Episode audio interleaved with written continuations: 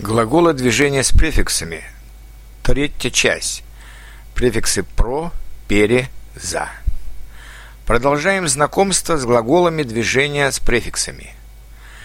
Префикс «про» имеет несколько значений. С предлогом «мимо» он обозначает движение рядом с предметом и мимо предмета, близкое к английскому «pass by». Автобус проехал мимо меня и не остановился – Каждый день я прохожу мимо парка. Мы прошли мимо озера и вошли в лес. Спортсмены пробежали мимо нас. Глаголы движения с префиксом «поро» и предлогом «через» означают движение сквозь что-то, близкое к английскому «through». Мы прошли через лес и вышли на дорогу. Они провели нас через площадь. Когда ты пройдешь через парк, ты увидишь озеро. Он прошел через большие испытания. Глаголы движения с префиксом «поро» без предлогов означают преодоление какого-то расстояния. Спортсмены пробежали 25 километров. Машина проехала за день 700 километров. Черепаха проползла за час 4 метра. Поезд прошел 50 километров и остановился. Глаголы движения с приставкой «пере» обозначают пересечение чего-либо, переход с одной стороны на другую.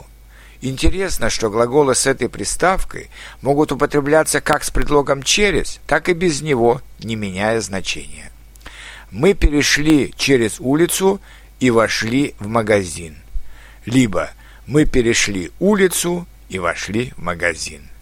Мой брат вчера переплыл через реку либо «Мой брат вчера переплыл реку». Когда будешь переходить через улицу, посмотри сначала налево, потом направо. То же самое, когда будешь переходить улицу, посмотри сначала налево, потом направо. Глаголы движения с приставкой «за» имеют несколько значений. Главное значение – по дороге куда-то зайти на короткое время еще в какое-то место. По дороге домой мы зашли в магазин, чтобы купить продукты. Муха залетела в комнату, покружилась под потолком, а затем быстро вылетела через окно. Друг занес мне книгу и пошел в библиотеку. Еще одно значение – захватить кого-то, чтобы потом пойти куда-то вместе – если пойдете в парк, зайдите за нами.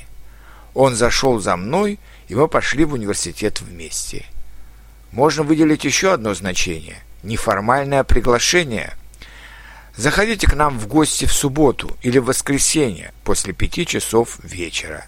Забегай, я всегда буду тебе рад. И, наконец, еще одно значение с глаголом э, второй группы типа ходить, бегать, летать, плавать. С этими глаголами префикс «за» может придавать значение начала действия. Он встал и заходил по комнате. Белка что-то поела и снова забегала по клетке. Рыбы лихорадочно заплавали, чувствуя приближение акулы.